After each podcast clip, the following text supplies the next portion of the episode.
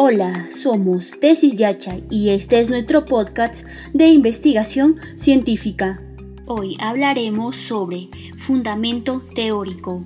Para referirnos al conjunto de conocimientos, enunciados precisos y verdaderos, así como ideas puntuales acerca del tema y variables del problema de investigación, tales como teorías, categorías, conceptos y enfoques que permiten tener información, cierta sobre ellas y poder explicar plenamente el universo teórico donde se desenvuelve el problema en estudio.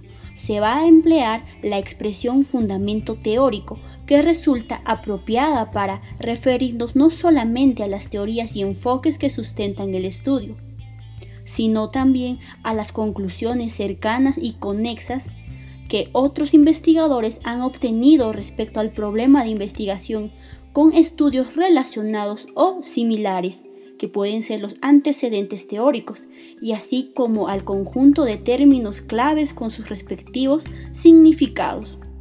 En tal sentido, consideremos necesarios los siguientes elementos. Antecedentes teóricos, marco teórico y marco conceptual. En muchos libros de investigación puede encontrarse con el sinónimo de marco teórico, se designan los tres elementos indicados, pero en el presente estudio el marco teórico está incluido en el fundamento teórico. Elementos del fundamento teórico.